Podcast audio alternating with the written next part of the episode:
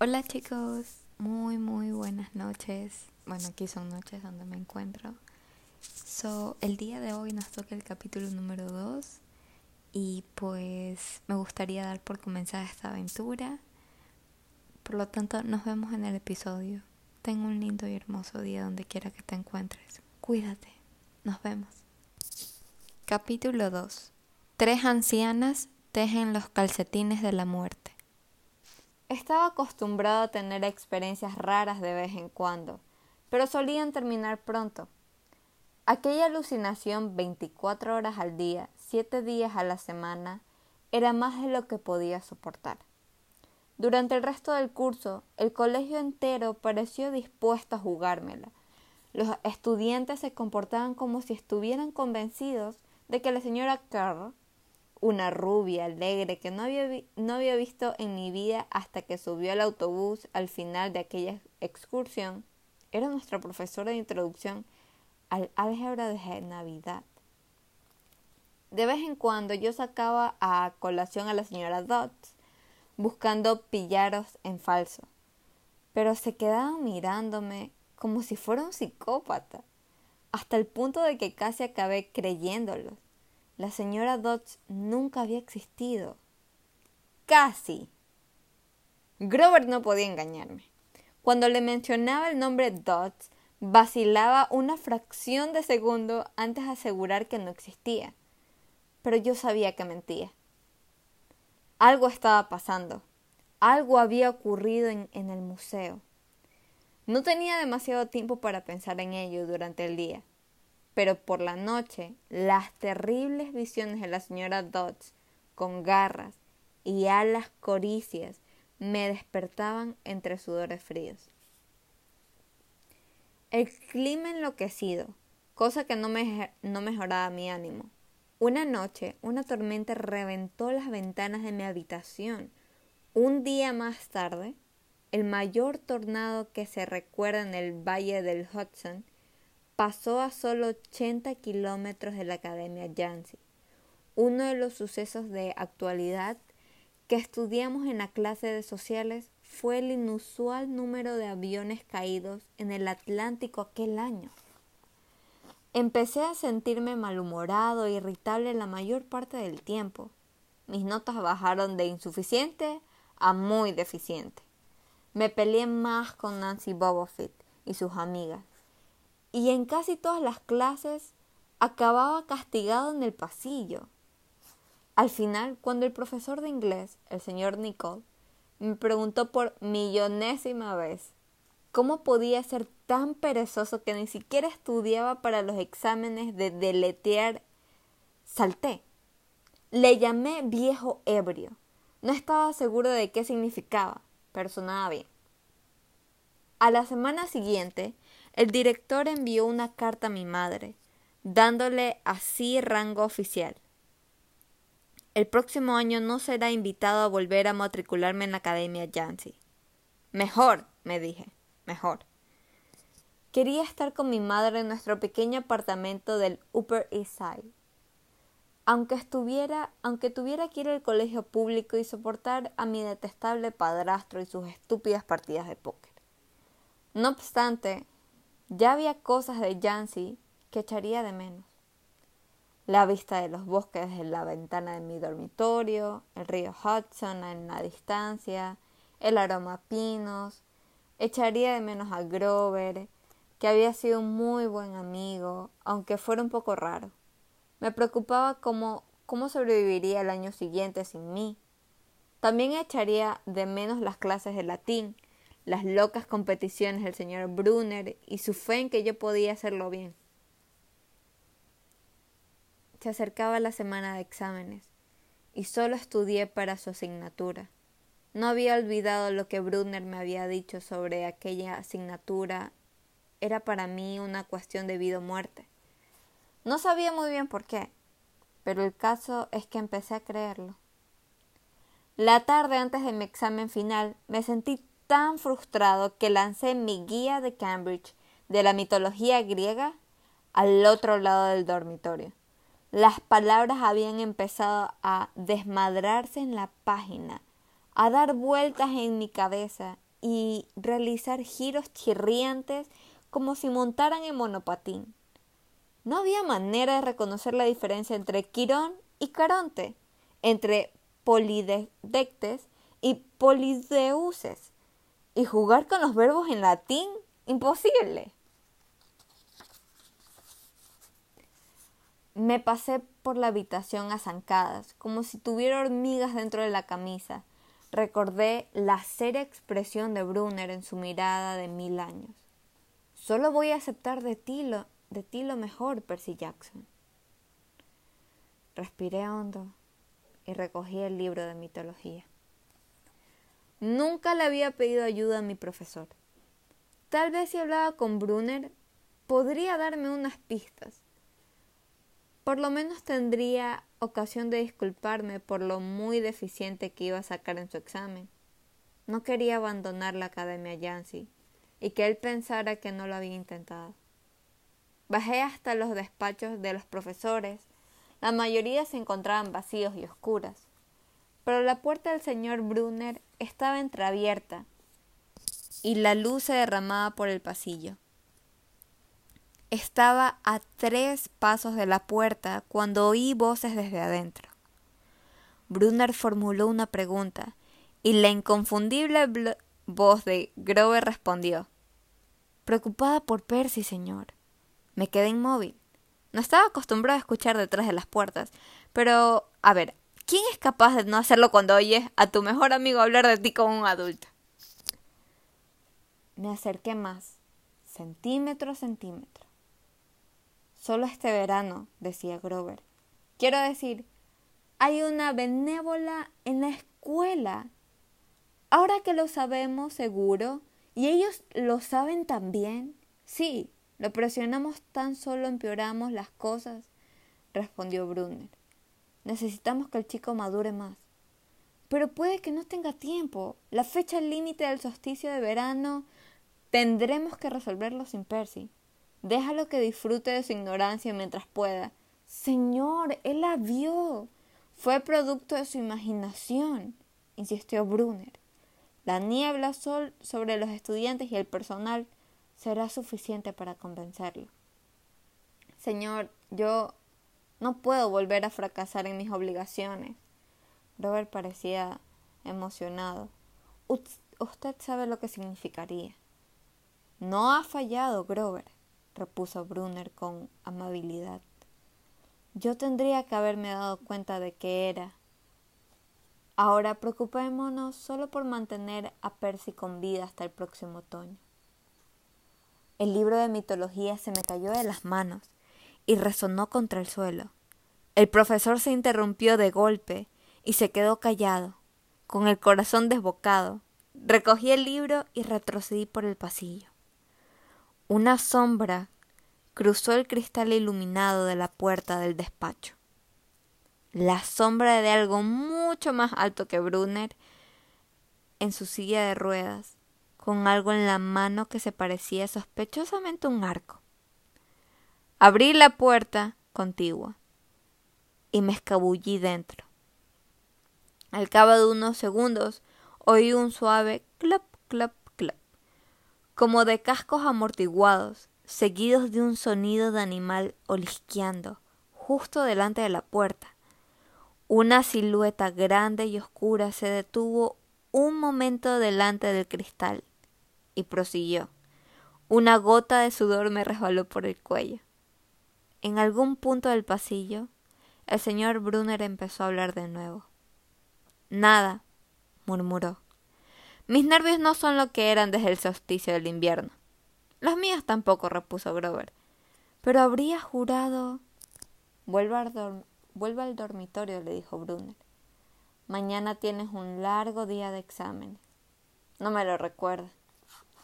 Las luces se apagaron en el despacho. Esperé en la oscuridad lo que pareció una, una eternidad. Al final salí de nuevo al pasillo y volví al dormitorio. Grover estaba tumbado en la cama, estudiando sus apuntes de latín como si hubiera pasado allí toda la noche.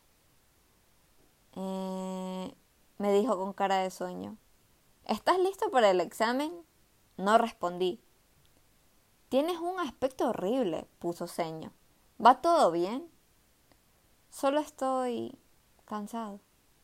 Me volví para ocultar mi expresión y me acosté en mi cama. No comprendía qué había escuchado allá abajo. Quería creer que me lo había imaginado todo. Pero una cosa estaba clara. Grover y el señor Brunner estaban hablando de mí a mis espaldas. Pensaban que corría algún tipo de peligro. La tarde siguiente, cuando abandonaba el examen de tres horas de latín, colapsado con todos los nombres griegos y latinos que había escrito incorrectamente, el señor Brunner me llamó. Por un momento temí que hubiese descubierto que los había oído hablar la noche anterior, pero no era eso. Percy, me dijo, no te desanimes por abandonar Yancy, es lo mejor. Su tono era amable, pero sus palabras me resultaban embarazosas. Aunque hablaba en voz baja, los que terminaban el examen podían oírlo. Nancy Bobofit me sonrió y me lanzó besitos sarcásticos. Vale, señor. Lo que quiero decir es que meció su silla delante y atrás, como inseguro respecto a lo que quería decir. Verás, este no es el lugar adecuado para ti. Era solo cuestión de tiempo. Me escocían las mejillas. Allí estaba mi profesor favorito, delante de la clase, diciéndome que no podía con aquello.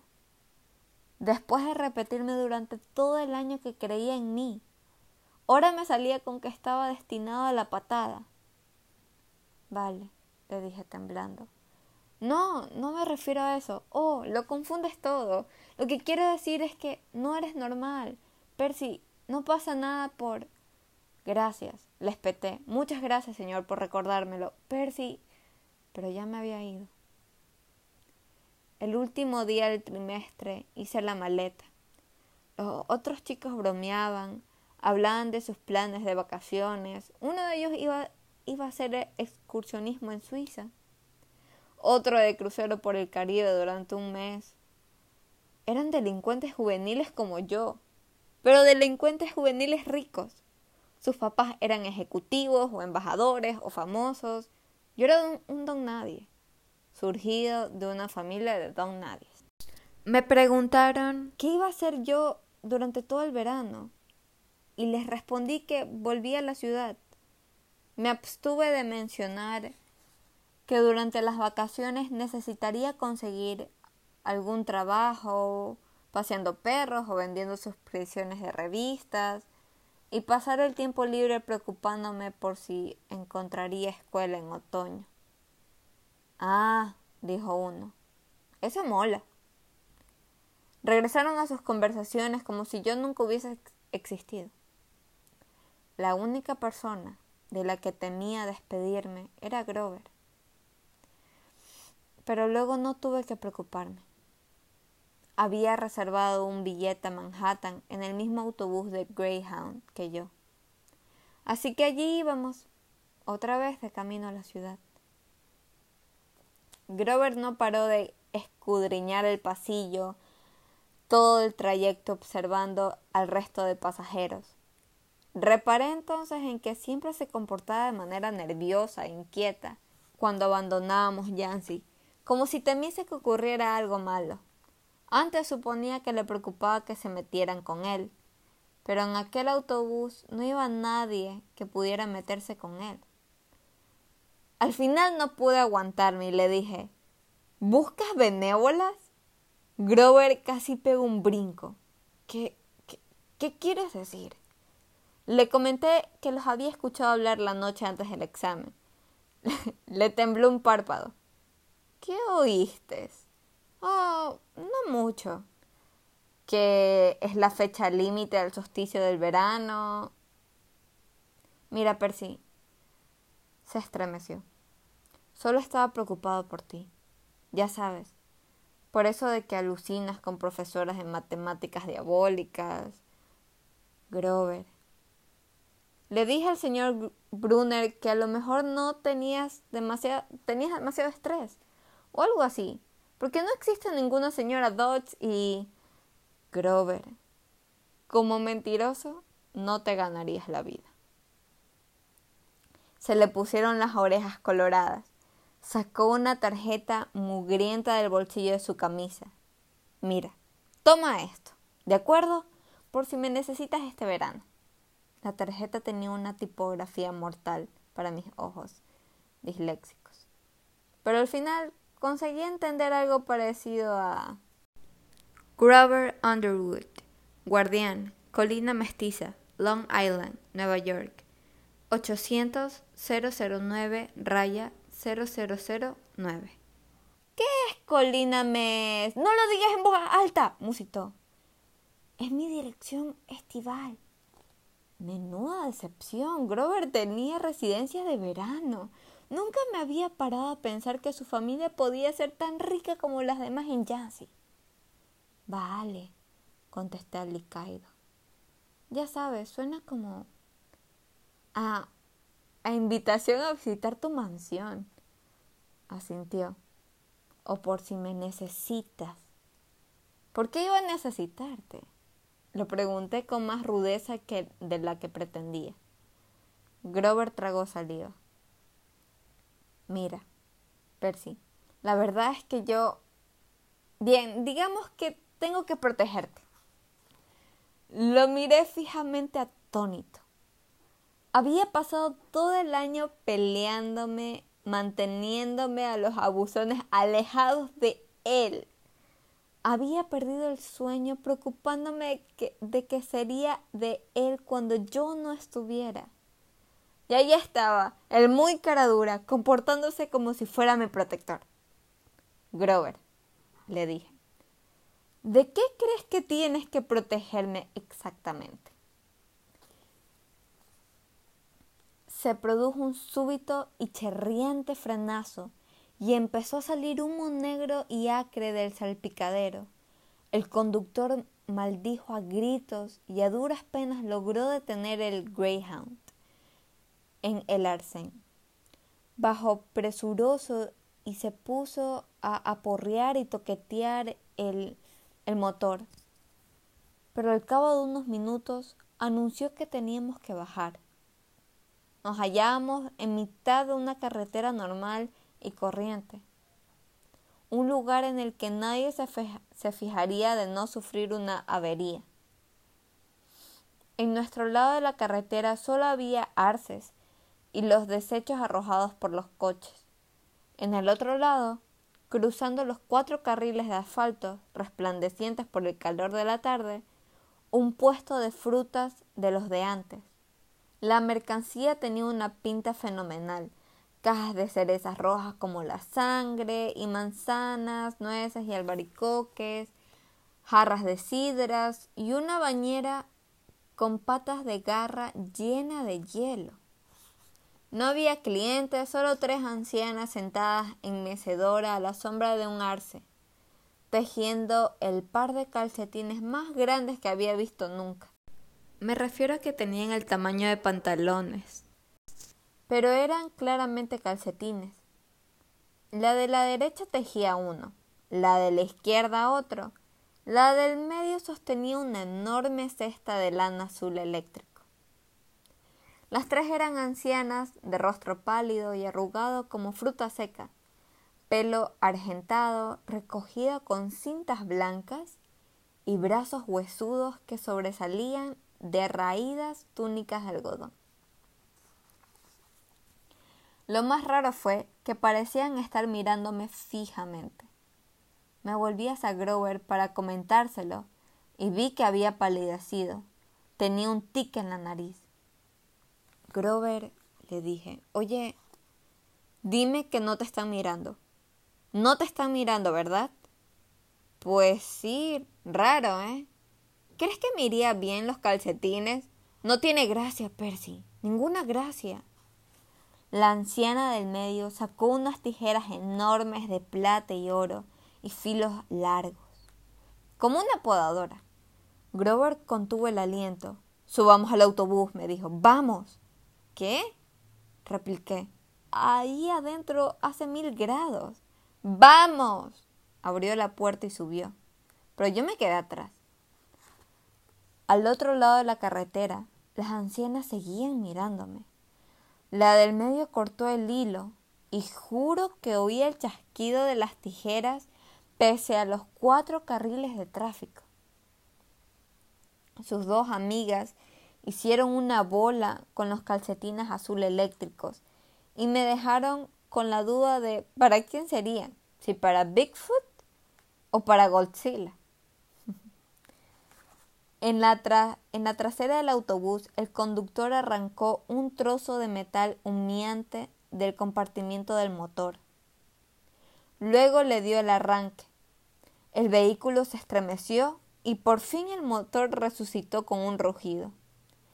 Los pasajeros vitorearon. Maldita sea, exclamó el conductor y golpeó el autobús con su gorra. Todo el mundo arriba. En cuanto nos pusimos en marcha, empecé a sentirme febril, como si hubiera contraído la gripe. Grover no tenía mejor aspecto, temblaba y le castañaban los dientes. Grover. ¿Sí? ¿Qué es lo que no me has contado? Se secó la frente con la manga de la camisa. Percy. ¿Qué has visto en el puesto de frutas? ¿Te refieres a las ancianas? ¿Qué les pasa? No son como la señora Dodds, ¿verdad? Su expresión era difícil de interpretar, pero me dio la sensación de que las mujeres del puesto de frutas eran algo mucho, mucho peor la señora Dodds. Dime solo lo que vistes, insistió. La de en medio sacó unas tijeras y cortó el hilo. Cerró los ojos e hizo un gesto con los dedos que habría podido ser una señal de la cruz. Pero no lo era, era otra cosa. Algo como más antiguo. ¿La has visto cortarle el hilo? Sí. ¿Por qué? Pero incluso cuando lo estaba diciendo, sabía que algo pasaba. Ojalá no estuviese ocurriendo esto, murmuró Grover y empezó a mordisquearse el pulgar. No quiero que sea como la última vez. ¿Qué última vez? Siempre en sexto, nunca pasan de sexto. Grover, repuse, empezando a asustarme de verdad. ¿De qué diablos estás hablando? Déjame que te acompañe hasta tu casa, promételo. Me pareció una petición extraña, pero lo prometí. ¿Es como una superstición o algo así? pregunté. No obtuve respuesta. Grover, el hilo que la anciana cortó ¿Significa que alguien va a morir? Su mirada estaba cargada de aflicción, como si ya estuviera eligiendo las flores para mi ataúd. Muy bien chicos, llegamos a la aventura final de nuestro capítulo. Nos vemos en el siguiente y por favor te pido que compartas este tipo de contenido con más personas que les guste este tipo de narrativas o este tipo de universos. Gracias por haber estado del otro lado y nos vemos en la siguiente.